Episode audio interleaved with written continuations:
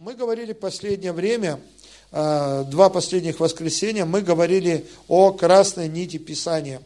Мы прошли от книги «Бытия» и фактически пролетели через весь Ветхий Завет, говорили о том, в каком месте Библии говорится об Иисусе Христе.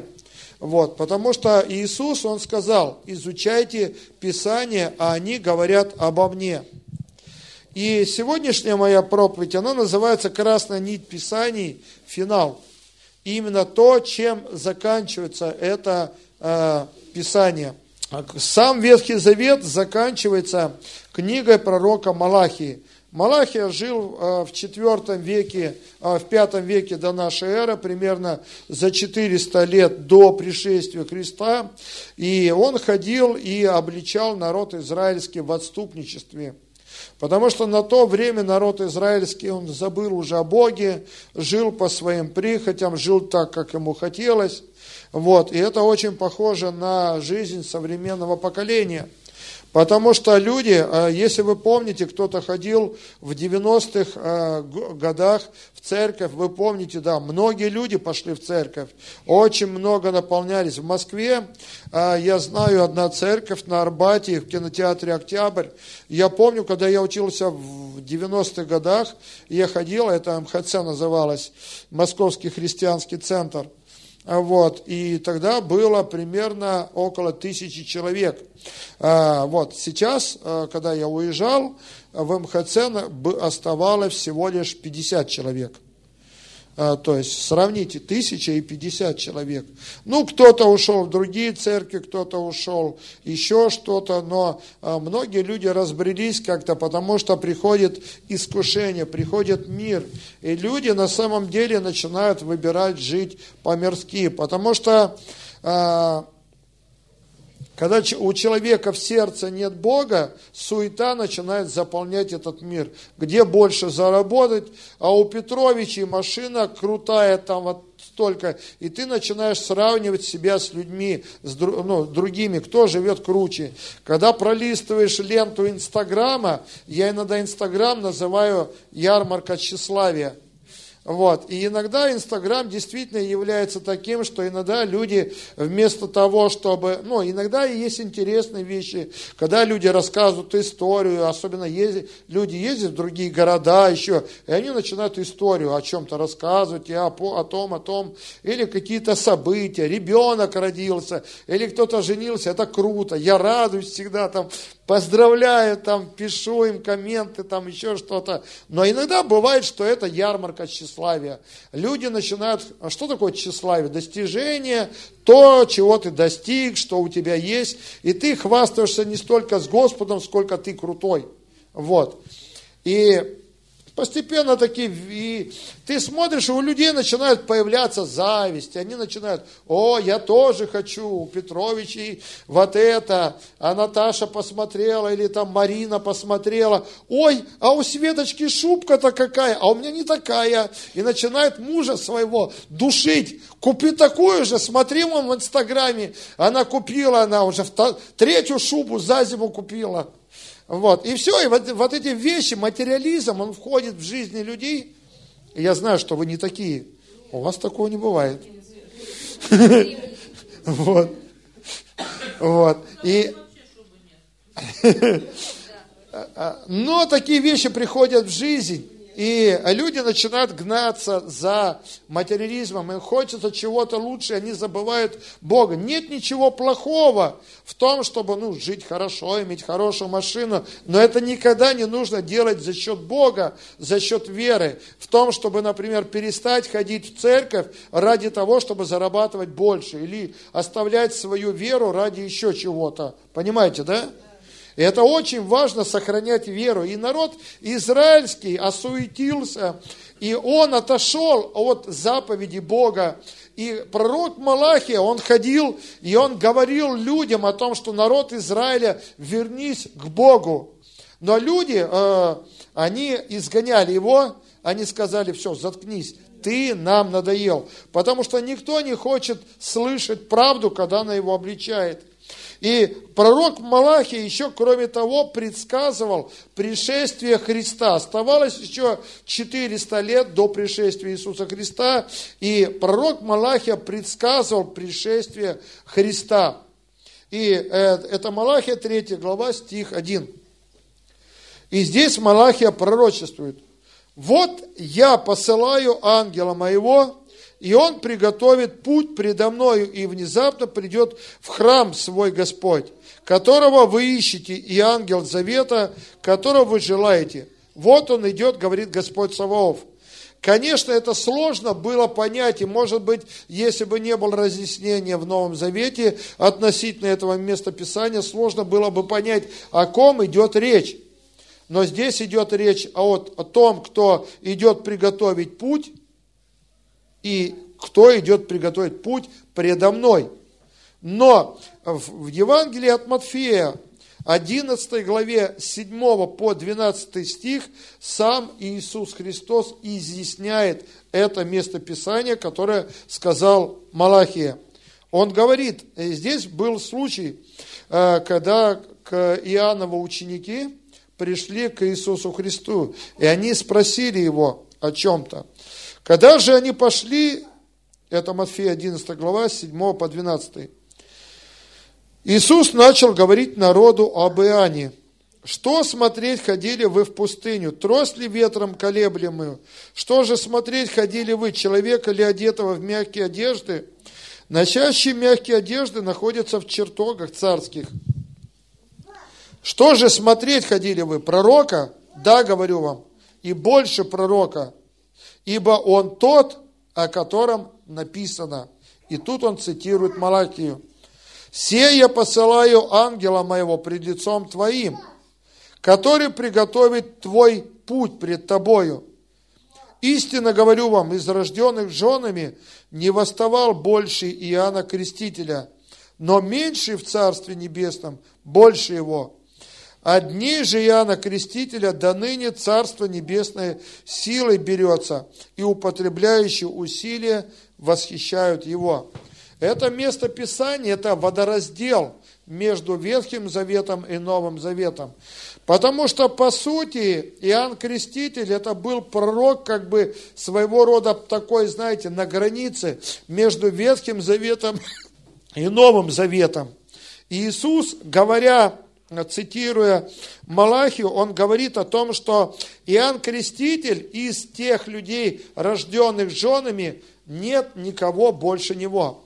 Даже э, пророк Самуил, даже все ветхозаветные пророки, их Иисус поставил ниже Иоанна Крестителя. Это одна особенность. Но с другой стороны, он говорит, меньше в Царстве Небесном, больше его.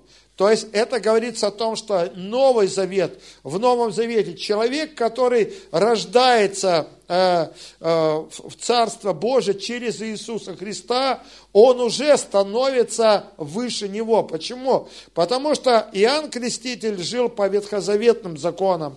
Но закон, он не освобождает от греха, а Новый Завет через веру в Иисуса Христа освобождает. И поэтому человек, тот, который во Христе по благодати спасен, он становится выше того, кто э, соблюдает ветхозаветный закон. Итак, 400 лет молчания Бога. В общем смысле в Израиле за это время ну, ничего особенного не происходило – Бог больше к народу израильскому не обращался. До этого все время Бог посылал пророков. Они приходили, обличали дом Израилев, обличали э, дом Иудин в грехах, а тут 400 лет. Это, представляете, со времен где-то с 1600 года, но в 1611 году, я помните, был э, Великая Смута, поляки тут пришли, в Москве засели, вот, и это такое, без, ну, такое смутное время было. Это 400 лет назад было. Вот, и вот, представляете, вот такой вот участок времени прошел до современности. Вот, и в Израиле ничего особенного не происходило, но э, люди все равно, читая Ветхий Завет, они все равно ждали Мессию. Они думали, где когда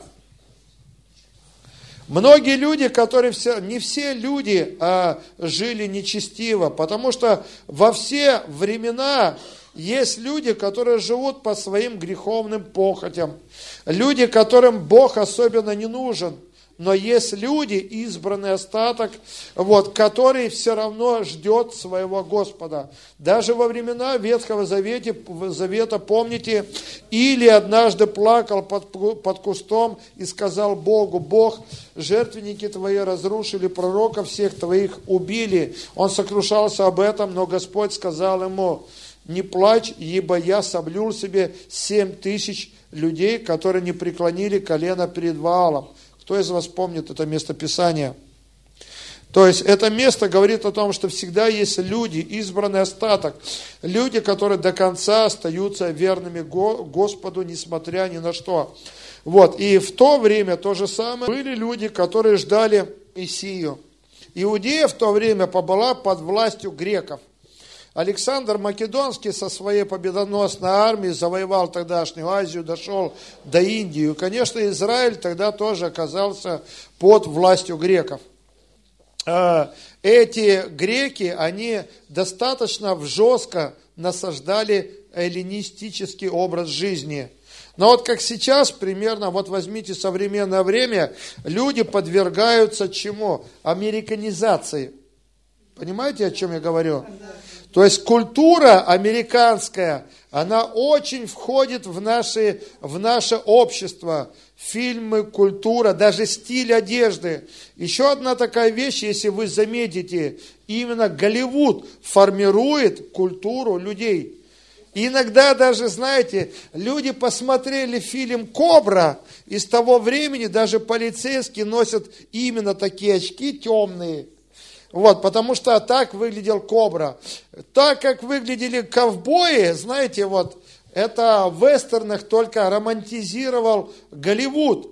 На самом деле это обычные пастухи, пьяницы, зачастую, которые пасли скот. А тут ковбои, они крутые, в таких шляпах, сомбреро там и так далее. Это все просто культура Голливуда. Современные фильмы, которые ставятся именно то, как стиль одеваться, как себя вести. Вот, и все вот эти выражения, о, чувак, иди сюда. И смотришь, все начинают выражаться, чувак, узнаете?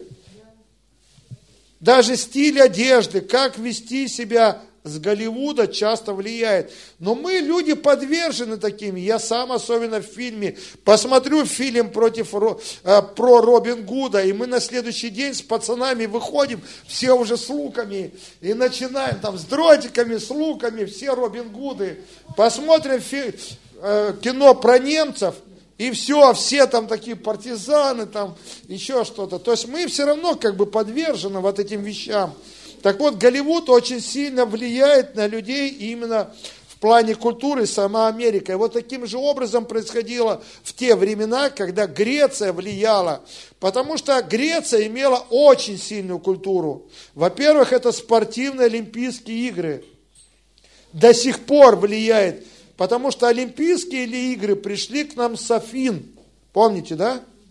И до сих пор Олимпийские игры, борьба, вот эти все виды Олимпийских игр, они до сих пор пришли с Греции. Марафон, марафонский бег, это битва при марафоне, когда беглец, вестник, тогда мобильных телефонов не было, тогда бежать надо было. Вот, и причем без остановок. 43 километра пробежал человек, чтобы сказать о том, что они победили персов под марафоном. Вот. И вот такая культура на самом деле существовала, и она на, насаждалась. И когда эта культура насаждалась в э, Израиле, знаете, что происходило, дорогие мои? Люди, которые хотели идти за Богом, они сказали, нет, у нас есть Бог Израилев. Это особенно люди старшего поколения – мы сохраним веру отцов. Но молодежь, они сказали, да зачем это надо? Посмотрите, в Афинах как круто. Ученые, поэты, скульптура, все круто. Греческая культура, она на самом деле крутая, она более цивилизованная, чем у нас тут какой-то допотопный Израиль. И молодежь, она хотела подражать именно то, как было в Греции. А люди старшего поколения зачищали, они говорили, это язычество, это грех с этим придет, потому что мы не должны поклоняться языческому пантеону богов. Но тем не менее греки, они насаждали, и однажды произошло восстание против селевкидов, когда в храм, в иудейский храм, а, его превратили в храм греческого бога Зевса, и потом стали приносить а, жертвы. И однажды один израильтянин, все-таки его под страхом смерти, заставили сделать жертвоприношение Зевсу, и один э, священник, Матафия, его звали, он убил этого иудея за то, что он э, осквернил как бы все иудеи отказывались при этом приносить жертву языческому богу Зевсу. А он взял, согласился ради сохранения своей жизни. И тут греки, ну он же сделал, теперь и вы делайте. И священник его убил, Матафия. Потом он убежал, но они подняли из-за этого восстание. В результате Антиох Епифан, он, например, вообще заставил, а, превратил в мерзость запустения иудейский храм, когда там приносили в жертву свиней. А сами, сами помните, свинья для евреев это было нечистое животное, которое скверняло. И поэтому через принесение в жертву свиньи Антиох Епифан специально осквернил. То есть вот такая вот э, ситуация была в Израиле. Потом пришло первый век нашей эры, и непобедимые железные легионы Рима пришли, захватили Грецию, захватили полностью э, ту цивилизацию, в том числе Иудею, и римские легионы установили контроль, в том числе над Иудеей. И тогда начала насаждаться железная диктатура Рима. Э, Иудеи пришлось, э, то есть Иудея была превращена в, иудейскую, э, в римскую провинцию, Палестина ее назвали немножко позже – и над Иудеей э, ну, было много прокураторов.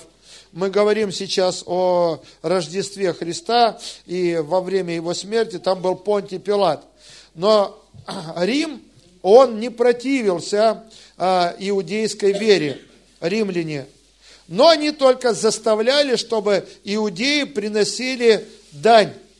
Отдавайте нам дань, и все. И они нанимали для этого иудейских э, людей, евреев, и они были э, сборщики подани, податей, их звали мытари. Но мытарь это вообще старославянское русское слово, которое бытует до сих пор в Белоруссии. Э, мытань, мыт, мытанное общество, это, э, короче говоря, налоговый инспектор современным языком.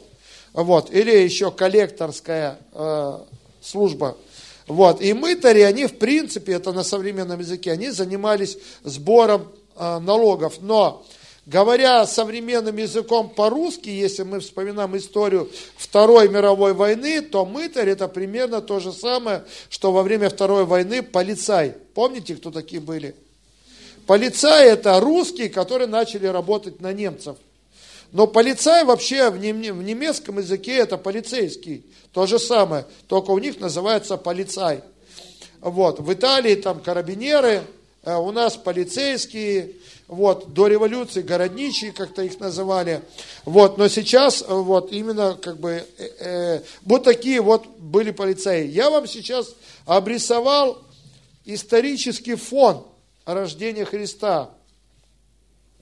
Для того, чтобы вы понимали общую атмосферу того времени, которое царило в то время. А, как вы читаете, когда вы читаете во время правления а, Августа, а, произошла перепись, потому что иудеям нужно было идти записываться, потому что римляне хотели знать, сколько людей живет. Они любили порядок. Вот. И общее состояние в Иудее было в состоянии ожидания Мессии. Столько лет прошло тишина, и римляне их абсолютно достали. И народ израильский ждал, когда же придет Машах. Машах это по-еврейски означает Мессия и помазанник. Потому что народ Израиля знал, что из ветхозаветных писаний, что Машах, если когда придет, он восядет на престоле Давида, следователя в Иерусалиме. И знаете, что они понимали? Они думали, ну раз он воссядет на престоле Давида, это значит, он свергнет власть римлян. Потому что иудеи долгое время были под контролем римлян, и они мечтали об этом, наконец-то, избавиться от римского ига. Они мечтали от независимости, они мечтали о том, чтобы э, пришла политическая свобода. И поэтому не ждали, чтобы пришел этот Мессия, и он был э, освободителем их от римского гнета. И приходили иногда одни люди, приходили другие, которые называли, вокруг себя собирали толпу людей, и некоторые люди думали, о, это, наверное, вот он, Мессия, а потом раз как бы растворялся, кого-то убивали, посадили в тюрьму, и они подумали, что это не Мессия. Но они думали, что, и они ожидали, где же этот обещанный Мессия. Но и Мессия пришел совсем не так, как его ожидали люди. Он пришел незаметно. Он пришел не с фанфарами, и он не пришел, когда все его встречают, э, рождение, вот он, Мессия – в Библии написано о том, что он пришел, и он был кроток и смирен сердцем. Это не человек, который въезжает как триумфальный победитель, который требует себе поклонения, требует себе, чтобы все на него обращали внимание. Он пришел как слуга, он родился как обычный человек. И сегодня Рождество, давайте мы прочитаем это местописание. Матфея, 1 глава, стих, с 18 стиха. По обручении Мари, матери его Марии с Иосифом, прежде нежели сочетались они, оказалось, что они имеют, она имеет в чреве от Духа Святого. Но по обручению это означает, они находились в помолвке. Вы понимаете, да? Когда люди в помолвке, то есть они не имеют права жить вместе.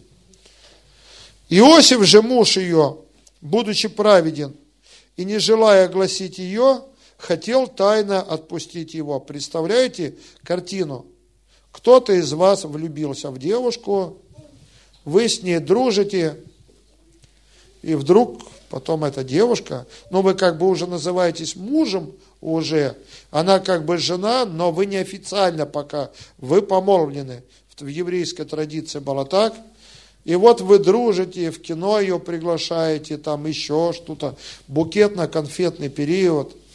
И потом она вам говорит, милый, я как бы берем... немножко беременна.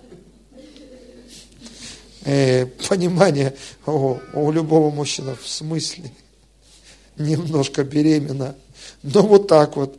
И на самом деле у Иосифа, как у вполне нормального человека, мысль возникает какая? Ну, ну где-то как бы это, немножко загуляла, да, абсолютно, Галина Леонидовна, правильно. И именно такая мысль нормальному человеку верит. По закону Израиля, женщина, которая сблудила, что ее сделать надо? Побить камнями. Но Библия называет Иосифа, будучи праведен, он хотел тайно отпустить, потому что он понимал, что родители Марии узнают об этом, что произошло, ее просто выведут и по закону Моисея побьют камнями. Но он не хотел этого.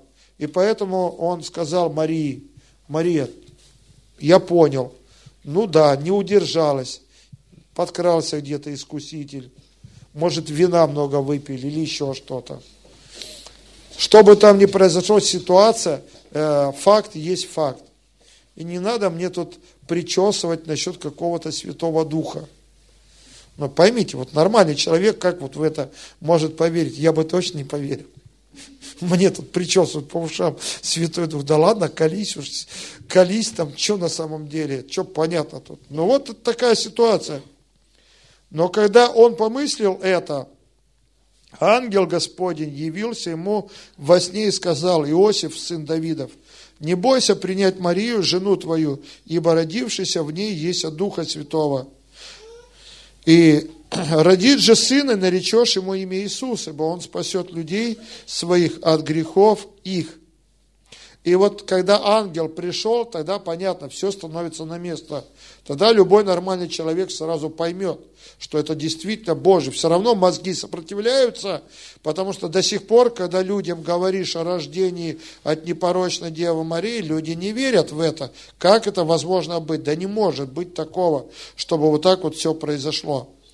И все сие произошло, да сбудется реченное Господом через пророка, который говорит. И мы в прошлый раз говорили, про, э, цитировали пророка Исаию, шестую главу. «Сидева в чреве примет, а родит сына, и нарекут имя ему Эммануил, что значит «с нами Бог». Встав от сна, Иосиф поступил, как повелел ему ангел Господень, и принял жену свою и не знал ее, как наконец она родила сына своего первенца, и он нарек ему имя Иисус. Когда же Иисус родился в Вифлееме Иудейском в дни царя Ирода, пришли в Иерусалим волхвы с востока и говорят, где родившийся царь Иудейский? Ибо мы видели звезду его на востоке и пришли поклониться ему. Услышав это, Ирод, царь встревожился, и весь Иерусалим с ним – и собрав всех первосвященников и книжников народных, спрашивал у них, где должно родиться Христу. Понятно, что священники и книжники, они знали Ветхозаветное Писание, и они знали пророчество, и они знали из пророчества, что говорит Ветхозаветное пророчество о рождении Мессии. Они же сказали ему, в Вифлееме Иудейском, ибо так написано через пророка, и ты, Вифлеем, земля Иудина, ничем не меньше воеводства Иудиных, ибо из тебя произойдет вождь, который упасет народ мой Израиля. Тогда Ирод, тайно призвав волхвов, выведал от них время появления звезды. И, послав их в Вифлеем, сказал, «Пойдите тщательно разведайте о младенце, и когда найдете, известите меня, чтобы мне пойти поклониться ему». Они выслушали царя и пошли. И звезда, которую видели они на востоке, шла перед ними, как наконец пришла и остановилась над местом, где был младенец. Увидевши же звезду, они возрадовались радостью весьма великой. И, вошедшие в дом, увидели младенца с Марией, матерью его, и падшие поклонились ему. И, открывши сокровища свои, принесли ему дары – золото, ладан и смирну и, получивши во сне откровение не возвращаться к Ироду, иным путем отошли в страну свою. Вот это место Писания говорит о рождении нашего Спасителя. Мы прочитали этот длинный отрывок. Вы много раз уже слышали об этом, это, слышали много раз этот отрывок, а, много раз читали, но Иисус – как мы прошлые э, собрания говорили о том, что Он был рожден для того, чтобы умереть. То есть Иисус Христос изначально был рожден для того, чтобы принести, э, стать жертвой для каждого из нас. Апостол Павел, получив однажды откровение, он называет Иисуса Христа вторым Адамом. Потому что первый Адам, которого сотворил Бог в Эдемском саду, именно через него грех пришел в мир. И поэтому для того, чтобы юридически, именно с юридической точки зрения все было правильно, Богу нужно было стать было человеком, чтобы искупить человечество. Почему это нужно было сделать? Бог не мог прийти как Бог пострадать за людей, потому что согрешил не Бог. Бог не мог послать своего ангела, чтобы ангел пострадал за людей. По той же причине. Нужен был именно человек, второй Адам. И Библия называет Иисуса Христа именно вторым Адамом. Но он сказал, что первый Адам, он от земли перстной, а второй Адам с неба. То есть фактически Бог решил послать своего второго Адама в лице Иисуса Христа, чтобы исправить то, что сделал Адам в Эдемском саду. Вернуть утраченную свободу, вернуть э, сыновство сынам человеческим. Вот для этого Богу нужно было стать самим человеком. Это так трудно. Иногда, когда говоришь людям других вероисповеданий, мусульманам, они говорят – и, дорогой, да, какой сын у Бога может быть? Он что, баба, что ли? Вот. И часто разговариваешь с ними, они не могут принять это, как Бог может родить сына. Потому что они смотрят на это с земной точки зрения только. Они думают, что, ну, как женщина рождает детей, ну, как Бог может родить человека? Но я всегда говорю этим людям – но Бог небеса и землю сотворил из ничего. Также э, в Септуагинте, в Вульгате написано о том, что Бог сотворил из, э, возвал из небытия. То есть фактически Бог видимый мир физически создал из ничего. И когда я говорю этим людям, представителям других религий, если Бог создал весь видимый мир из ничего, трудно ли ему э, родить сына? Чтобы сын родился от него по его образу, стать его частью, который пришел на землю в виде человека. Если что для Бога сложное, конечно, нет. Поэтому вам тоже нужно в жизни всегда понимать и отстаивать евангельскую позицию, что Бог, для Бога нет ничего невозможного. Где бы вы ни встретились с кем, всегда важно донести глубину понимания. Именно этим самым христианство и отличается от всех других религий. Во всех других религиях для того, чтобы ты получил спасение, тебе нужно достигать Бога. Чем? Хорошими делами. Ты должен исполнять какие-то требования, заповеди той религии, в которой, например, люди живут. И достигнуть какой-то нирваны там, покоя мира. Ты должен достигнуть какого-то, знаешь, а, например, в мусульманстве ты должен исполнять пять заповедей. И когда, если ты это все исполнишь, и если ты будешь шахидом, и если ты за мусульманство умрешь, то тогда ты попадешь на небеса. А на небесах у тебя полно фруктов, и у тебя куча жен будет, которые называются гурии. И ты будешь наслаждаться плотскими утехами. Вот такое примитивное понимание в мусульманстве. Но в христианстве это совершенное отличие. Оно говорит о том, что Бог воплотился в образ человека для того, чтобы искупить человека от греха. Друзья, задумайтесь над этим. Это такая важная часть, это фактически доктринальная вещь всего христианства. Бог воплотился во, Христа, во Христе Иисусе. Потому что ключевой стих Библии, Иоанна 3,16, говорит, ибо так Бог возлюбил мир, что отдал своего Сына Единородного, дабы всякий верующий в Него не погиб, но имел жизнь вечную. И именно это очень важное понимание того, что жизнь самого Бога была в Иисусе Христе. Однажды был случай, когда один миссионер поехал в Индонезию, проповедовать Евангелие, он поселился в доме одного мусульманина. И снимал у него комнату, вот, и сам служил в Индонезии, проповедовал там Евангелие, а сам э, он пытался где-то иногда встречаться, ну, по вечерам они садились вместе чай пить, и он пытался его, говоря, рассказывать об Иисусе Христе.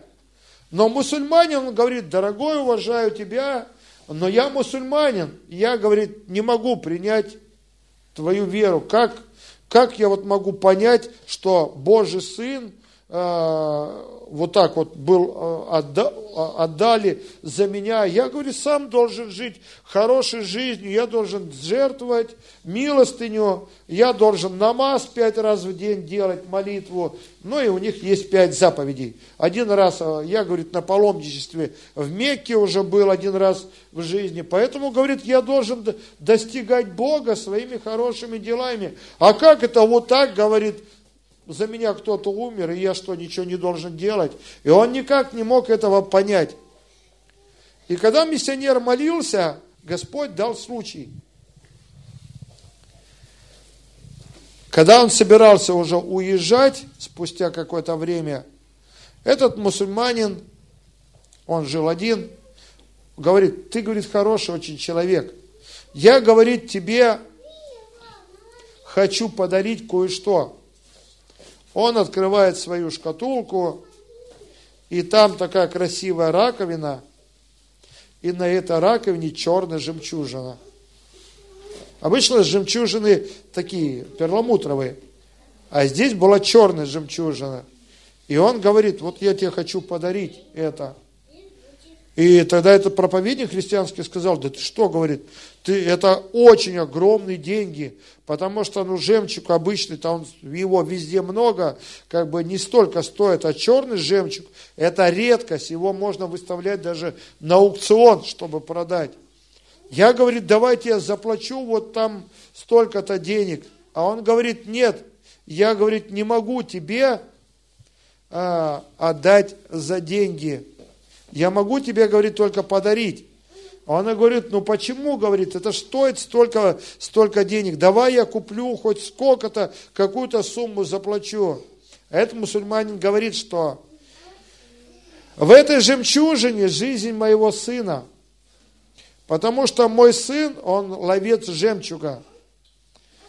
Когда в один раз он погружался, говорит, он увидел эту красивую раковину, и говорит, он а, не хотел снова как бы терять ее, и он начал отбивать ее от скалы, вот, но она слишком прочно сидела, эта э, раковина, и в результате он слишком времени много провел под водой. Они обычно без акваланга ныряют, набирают воздух, и до 50 метров могут нырять, привыкшие люди. Но, говорит, он, наконец, когда он отбил а, вот, он, так, так как уже долго дыхание задержал, чтобы успеть всплыть, правило э, аквалангистов, это каждый метр, 10 метров всплывать, подождать на этом уровне, чтобы давление нормализовалось в организме, вот, и потом еще 10 метров поднимаешься, и потом еще 10 метров, потому что иначе, если быстро подниматься, давление разорвет организм. И вот именно это и произошло из-за того, что не хватало воздуха. Он, говорит, выплыл, подплыл к лодке, но у него же отовсюду пошла кровь, из носа, из ушей пошла кровь, начала выступать из этого, из тела, потому что кровь закипела, азот, который в крови. Потому что при погружении, э, ну, э, давление нормализуется, когда ты резко всплываешь. И он говорит, мой сын умер на руках у меня, прямо в лодке. И это была цена жемчужины. Как же я, говорит, тебе могу сейчас продать жизнь моего сына? Она бесценна в этой жемчужине. Поэтому прими это как дар. И тут вдруг проповедник понимает, что Бог дает ему понимание. И он говорит ему, слушай, вот так же Бог отдал своего сына за грехи этого мира – ты пытаешься своими пятью заповедями достигнуть Бога, пытаешься купить себе дорогу в Божье Царство через чтение Корана, через твои пять молитв и намаз там, и все это делаешь, но жизнь Бога была в Иисусе Христе, а ты пытаешься еще заплатить. И этот вдруг, а, а, это было большое откровение для этого мусульманина, и он потом принял спасение – спасся, потому что Бог показал ему истинную цену э, жизни Иисуса Христа. Иисус Христос, когда жил на земле, это был вне политики. Он никогда не, ра, не ратовал за освобождение от власти римлян, если вы помните. Люди ожидали от него, что он Мессия. А когда Иисус въезжал на этом ослике в, в Иерусалим, все думали, ну вот, все, теперь он воцарится на престоле Давида. Нет, он не воцарился. И Иуда Искариот, он тоже думал, что я стану премьер-министром, может быть, у него, у Иисуса. Буду там во главе правительства. Потому что у Бога был совершенно другой план. Людей интересовала жизнь здесь, сейчас, на земле, а не когда-то потом в Божьем Царстве. То же самое происходит и сейчас в мире. Людей интересует жизнь сейчас, здесь, а не когда-то потом в Божьем Царстве. Но на самом деле миссия Иисуса Христа и миссия для каждого из нас заключается в том, что в Его словах, э, в 4 главе, Дух Господень на мне, ибо Он помазал меня благовествовать нищим, послал меня исцелять сокрушенных сердцем, проповедовать пленным освобождение, слепым прозрение, отпустить измученных на свободу, проповедовать лето Господне благоприятно. Вот на самом деле миссия Иисуса Христа на этой земле. именно для этого Он пришел на землю. Не устанавливать свое царство. В разговоре с Понтием Пилатом Он так и сказал, что Царство мое не от всего мира. Он представлял небесное царство. Поэтому нам нужно в этот день Рождества понимать о том, что в Рождестве воплотился сам Бог, драгоценный. Пусть это будет хорошей печатью внутри сердца каждого из вас, понимание о том, что Христос пришел в этот мир, это сам Бог стал человеком, для того, чтобы ты стал по образу и подобию Божию. Бог стал человеком, чтобы человек стал вместе с Богом. Вот именно, стало образом. Поэтому, чтобы вернуть утраченные позиции, которые Адам потерял в Эдемском саду. Поэтому, дорогие, мы, как люди, должны всю свою жизнь благодарить Бога за то, что Он сделал для нас, э, рожден для того, чтобы умереть. Поэтому это очень важно осознавать это, радоваться в этот праздник Рождества. Собирайтесь со своими женами, мужьями, со своими родителями, со своими детьми и чтите этот праздник – Потому что это действительно великий христианский праздник, когда сам Бог стал человеком, чтобы ты жил потом в будущем вместе с Богом. Давайте встанем, поблагодарим Его.